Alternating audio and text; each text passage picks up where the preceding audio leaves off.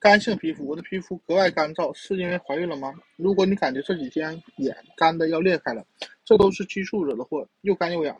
激素变化使得皮肤变得粗糙，缺少弹性，开始起皮。如果你想让自己的皮肤肌肤像个宝宝一般弹啊嫩滑有弹性，就需要做到以下几点：改用一些非皂基因的啊非皂基的洗面奶，且每天洗脸不超过一次。如果你化妆品晚上卸妆后再洗脸。如果你化妆，晚上卸妆后再洗脸，其他时间用清用清水洗脸。洗完澡、洗完脸，脸上的水分还没有完全蒸发之前，涂抹大量保湿霜，坚持每天多洗几次，减少洗脸的次数。孕育的啊，淋浴的时间也相应缩短。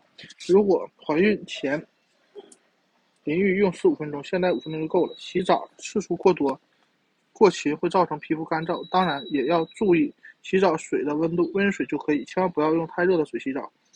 热水会带走皮肤中的天然油脂，造成皮肤干燥发痒。